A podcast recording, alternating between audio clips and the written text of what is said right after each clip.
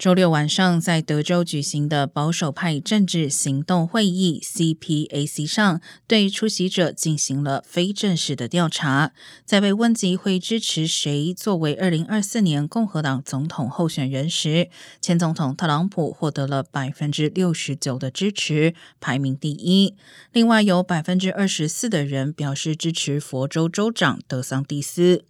而如果特朗普不参选，支持德桑蒂斯的人占百分之六十五，另有百分之八的人支持小特朗普。